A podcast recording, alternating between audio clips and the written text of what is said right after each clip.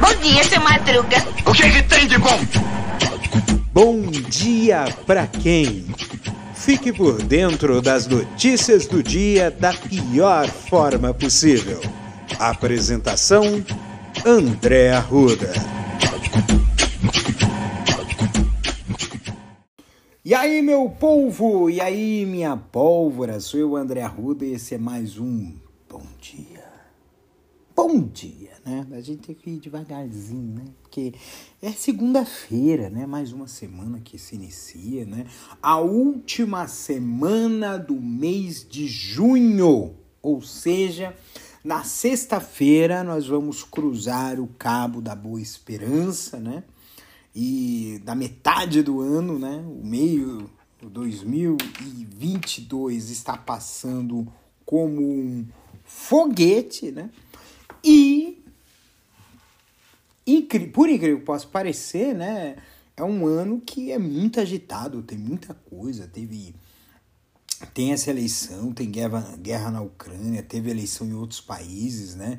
é, eleição na França, eleição na Colômbia, né? É, teve, uh, teve o efeito rebote né, da pandemia, a pandemia foi, voltou, foi de novo, né? E muita coisa aconteceu, né? Até agora, né? Então é muita coisa para esse ano, né?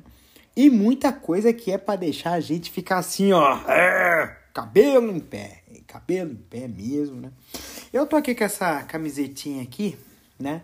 Porque eu participei hoje, ontem, né? Ontem eu participei da, de um evento, né? É, chamado Gameada, né?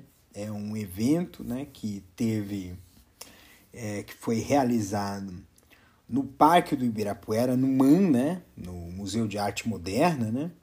E foi muito legal, muito divertido e foi um momento assim maravilhoso. Eu gostaria de agradecer ao pessoal da organização do evento, pessoal do MAN, né, que fizeram um, um bom, um momento muito bom de integração, né, dentro do, da seara LGBTQIA+, e também, né, é, de um caráter muito inclusivo, né, acho que o, o legal, né, de momentos como esse, não é nem fazer exercício, né? A atividade física é legal, é importante, faz bem danado pra gente, mas é a integração das pessoas, as pessoas poderem se conversar, se divertir e, e curtir um momento é, juntos com outras pessoas. Eu acho que isso, é, em tempos tão sombrios em que é cada um por si, Deus por todos, é um oásis no deserto. Então, parabéns ao pessoal do, da organização da Gameada, né? O Alex, o, esqueci o nome do outro rapaz também que está organizando, né? São pessoas muito legais e, e parabéns, parabéns, maravilhoso. Então vamos às notícias. Ah, não, é, deixa eu só falar uma coisa também, né? É, sábado, ontem, ontem foi o lançamento da, da uh, da chapa coletiva, a bancada de todas as lutas. Eu sou um dos co-candidatos, então então a chapa ela vai sair, né? E só o procedimento da, da confirmação da chapa, né? E, e vai ser e assim, para mim é uma honra participar desse momento e vai ser muita luta, muito trabalho e, e vamos para frente, vamos para luta aí, tá? Bem, é, sábado, sexta para sábado, saiu um escândalo ferrado, né? Diz uh, em que o presidente Bolsonaro é, ligou, uh, segundo houve interceptações é, telefônicas em que o ex-pastor do, do MEC, né, lá, é, que é o ex-ministro né, Milton Ribeiro, é, tiveram uma conversa e que ele disse que poderia haver uma busca e apreensão. Então, teve, do, teve dois eventos nesse fato aqui que valem. Primeiro, esse, né, do, Bolsonaro ter avisado, o Milton.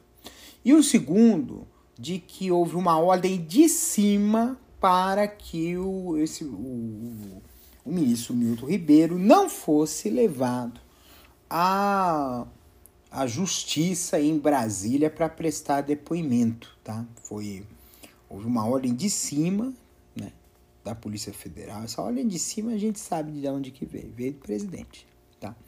E é mais uma, uma, Parece que é um álbum de figurinhas. Parece que vai completar o álbum de figurinhas de crimes de responsabilidade desse governo. Esse governo é, um, é uma coleção de crimes de responsabilidade. Botaram bandidos, né?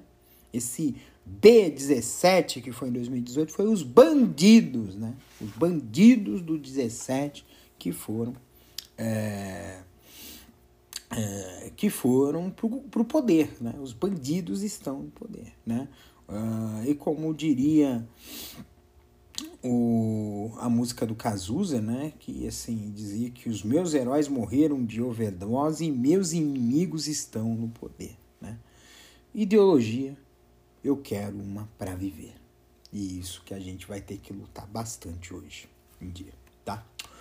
É, e na, na, na continuação dessa história aqui, o pastor ligado ao Bolsonaro e ex-MEC e o Bolsonaro e o ex-ministro, né, Milton Ribeiro, estiveram no mesmo hotel, né? Estiveram no mesmo hotel, então uh, estiveram dez vezes em hotel, né? Então o negócio tá pegando para valer, tá? Continuando aqui a fita aqui, né? Uh, dessa história toda, né? O delegado suspeita que o Bolsonaro usou a app que dribla grampo, grampo para ligar para o Ribeiro, né? Então, então, então, então realmente é, estão seguindo aí os rasteiros e o negócio está começando a ficar complicado, né? Esse e assim, e é tudo às vésperas da eleição. Sexta-feira passada faltavam 100 dias para a eleição. 100 dias, tá? 100 dias são 3 meses e 10 dias, aproximadamente. É muita coisa, pouco mais de 3 meses para as eleições e a gente está nessa situação. E olha que essa eleição vai ser campanha eleitoral de tiro curto, vai ser o começo da campanha eleitoral vai ser na metade de agosto, tá? Então daqui a um mês e meio, tá? É... A assessora tentou retirar polêmicas de Tebem de verbete na Wikipedia e foi punida. Acho que tentar maquiar a realidade é uma coisa que eu falei assim, putz, esse povo não tem vergonha nas frutas, não, né? É... Continuando aqui, uh, sabe aquele caso da. O caso. Ah, não, teve um negócio que aconteceu, acho que sábado. Acho que foi sábado. Sábado o Bolsonaro foi fazer uma.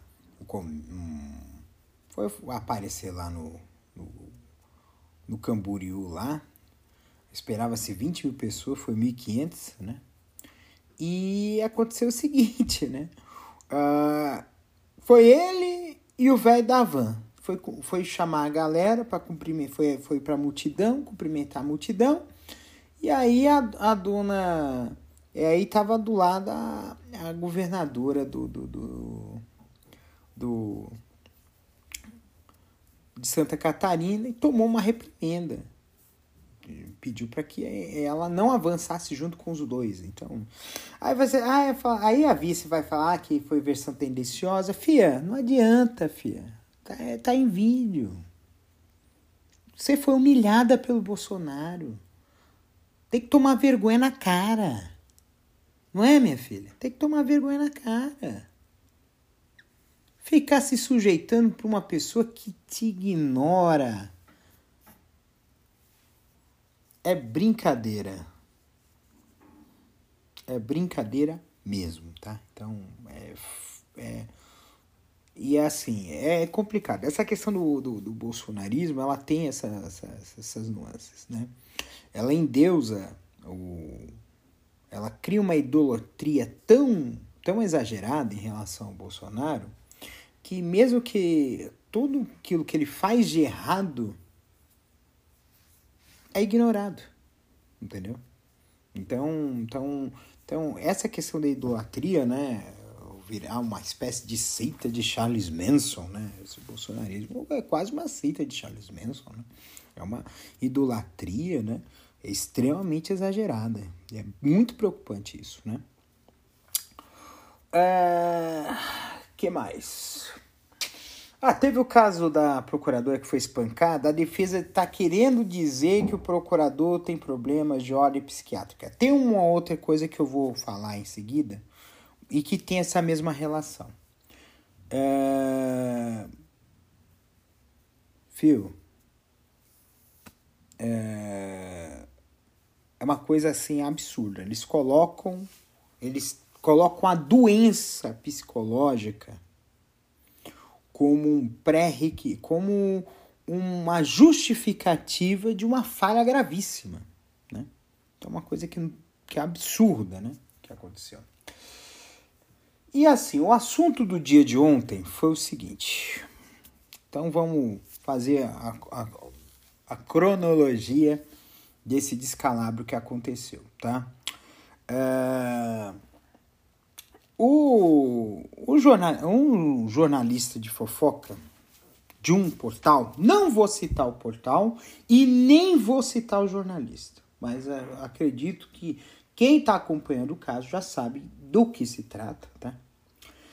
Esse jornalista, ele revelou, né, que teve uma mulher, uma, uma, uma, uma atriz, uma artista, né, uma mulher, artista, né, que é, teve um filho às pressas e que é, deu para adoção, tá?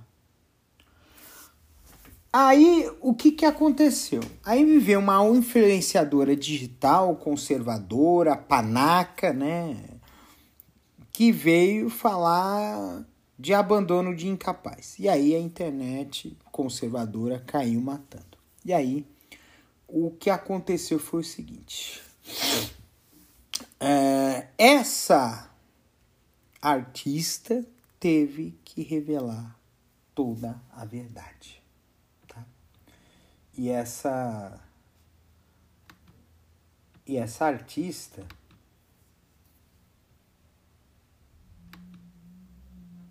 essa artista aqui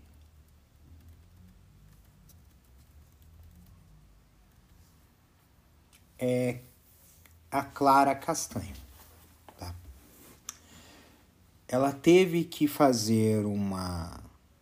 Ela teve que usar as, a, o Instagram para relatar o que realmente aconteceu. Ela foi estuprada e ela tomou conhecimento da gravidez há poucos há poucas semanas do parto, que não mas permitiria que, que ela pudesse abortar, né?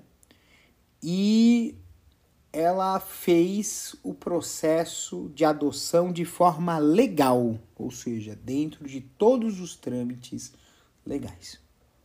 Tá?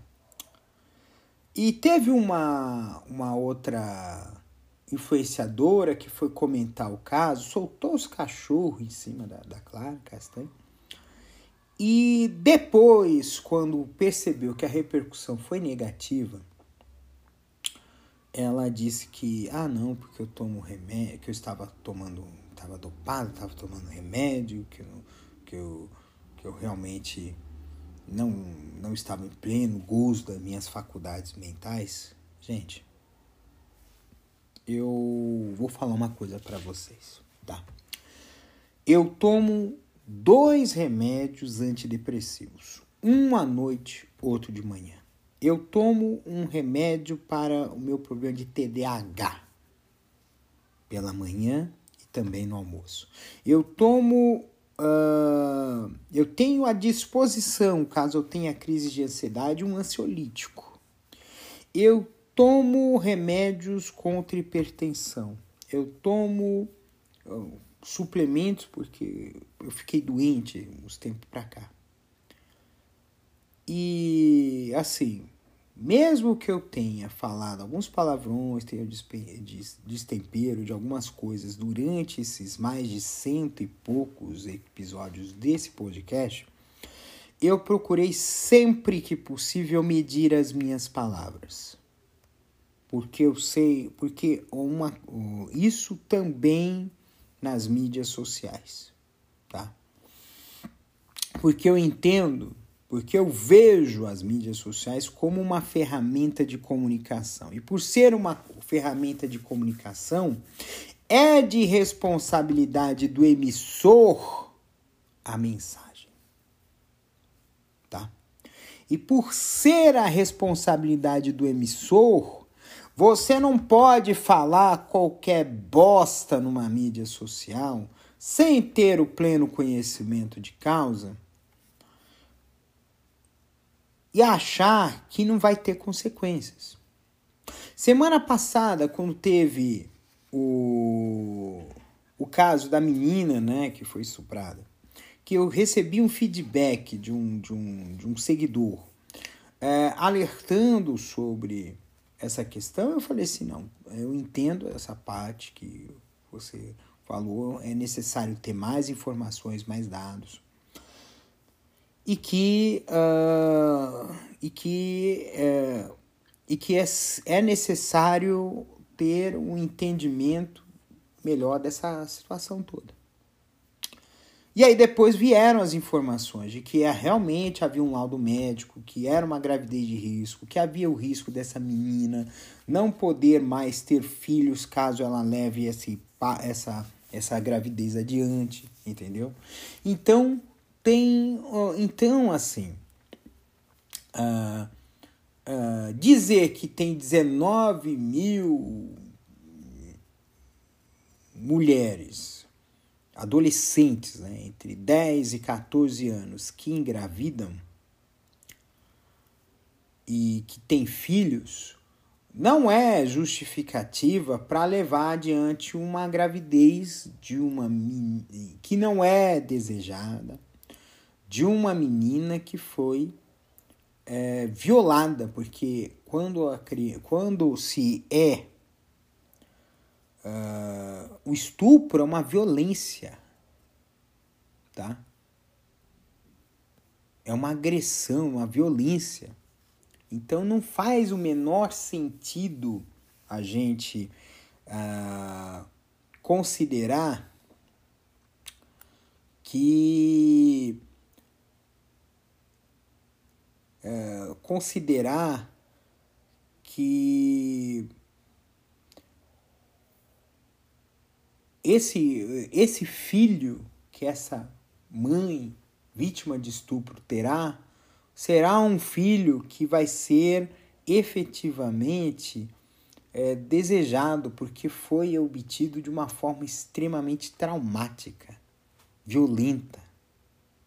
Então, isso é uma coisa que a gente precisa ficar atento, tá?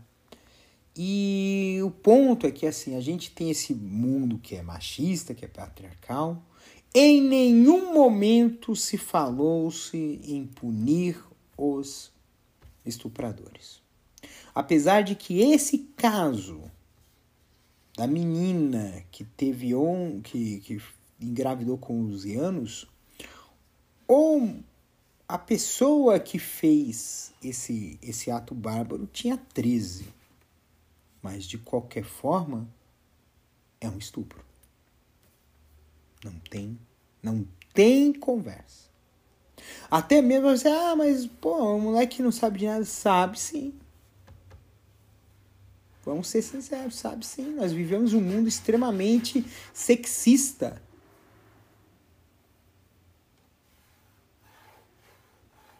E com 13 anos, as pessoas, os, jovens, os adolescentes, eles acabam tendo esse conhecimento, esse contato com a questão da sexualidade. Então, cara, sinceramente, é complicado as pessoas colocarem essa questão aí, né, do uh, de estupro, né? E ainda por cima outro parabéns ao Intercept, né? Porque não colocou essa questão, esse detalhe, né, do agressor. Porque nesse caso o que importa aqui foi o ato e não o caso aqui foi o ato, foi o estupro, foi a violação e não quem fez neste caso.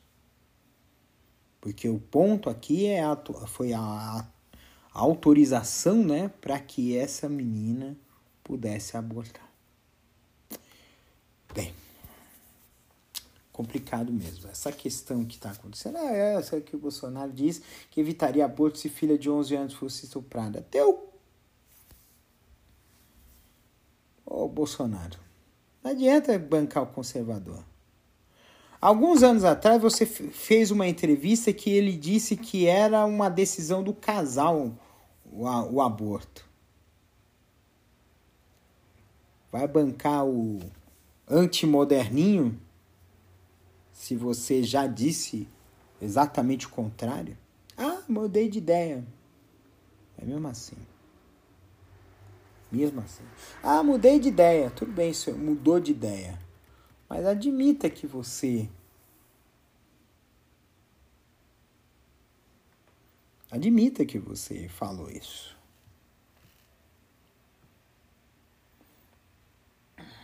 Nossa, olha só.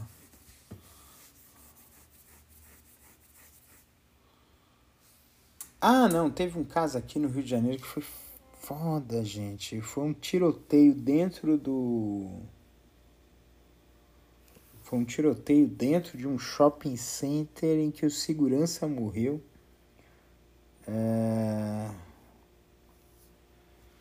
Aqui, morreu para ganhar 180 reais, onde uma bolsa custa 25 mil.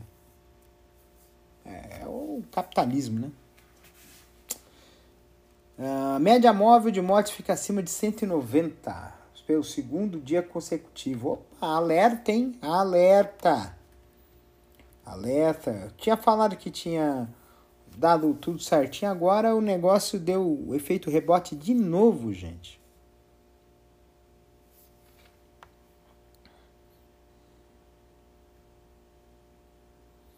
É, variou 20%, então agora é tendência de alta de novo, gente.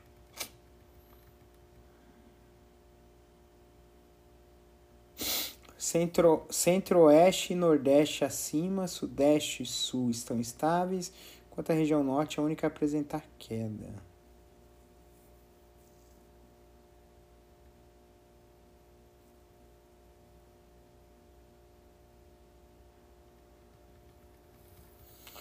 É, nós estamos aí de novo com o recrudescimento. Não na forma como foi antigamente porque o pior fase da pandemia foi realmente em, no início de 2021.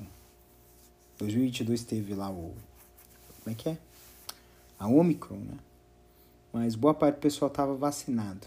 Tá havendo um crescimento, mas não é um crescimento alto. Mas ainda é preocupante. 190, gente. Quase 200 mortes por dia. É lógico que já a gente chegou numa situação que foi bem terrível. Que foi, uma, foi cerca de uma média móvel de 3 mil mortes por dia. Gente, foi uma tragédia. Bem, segue o baile. Segundou, né? Segunda-feira, o início da semana, gente. Começo de semana, a gente sempre imagina que que as coisas. É, tudo um novo recomeço, uma continuidade, uma rotina. Fugir da rotina é legal, cara. Eu, eu achei legal o que eu fiz, né? Sair do lugar comum. Eu sei que as próximas semanas vão ser muito duras para mim, um monte de coisa que eu tenho que fazer. Mas o sair do lugar comum é algo que ajuda muito a gente a ver a, vida de uma forma diferente. Isso muda muita coisa. E assim, o que eu uh, o que eu posso dizer para vocês, tá? Uh,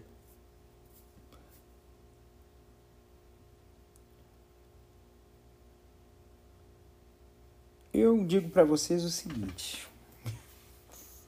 Tá pensando, pensando, pensando, mas eu pensei agora há pouco quando eu estava com essas outras pessoas, algumas delas que eu conheci há pouco tempo, outras que não. É, ontem, ontem, ontem, né, no sábado, eu conversei com umas pessoas que eu conhecia e conheci outras novas e, e, e e eu acho que uma das coisas que vai ajudar muita gente a ter essa humanidade é a questão do contato. Acho que é uma coisa muito valiosa. É muito valioso o contato. É perguntar como é que tá, se você tá bem, se você deixou de estar tá bem. Ou então. Uh... Ou então, né? O... Você ir ou frequentar ou, ou, ou, ou fazer coisas com amigos, uh, porque isso tem uma, uma concepção muito importante, né? O contato é algo muito importante. Uh, o contato não é aquele contato de pele, mas é o contato de ficar próximo, né? Proximidade de poder conversar, falar de coisas amenas, é, de compartilhar suas alegrias e suas dores. Isso é, torna a nossa vida mais leve, né? Estar junto, com momentos legais, momentos felizes, fora de trabalho, fora disso, fora daquilo. Acho que isso faz bem. Conhecer outras pessoas faz bem. O contato é uma forma de criar laços. E criar laços que possam tornar as nossas vidas com uma liga melhor, né? Porque é o que nos falta, né? Falta a gente, falta a todos nós dar liga. Então, mantenha em contato com as pessoas que você quer bem, tá bom? Então, um beijo no coração de vocês, cuidem-se, tá? E até amanhã, terça-feira, dia 28 de junho de 2022. Tchau, tchau.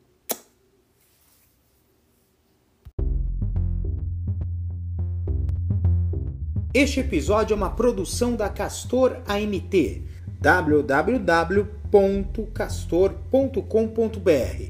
Você pode encontrar este episódio e muitos outros do podcast Castor e seus escapes no endereço anchor.fm castor ou nas principais plataformas de podcasting Spotify, Apple Podcasts, Google Podcasts, Overcast, Castbox, Pocket Casts, Radio Public, Stitcher, Deezer, Tuning, Resso, Amazon Music e Audible.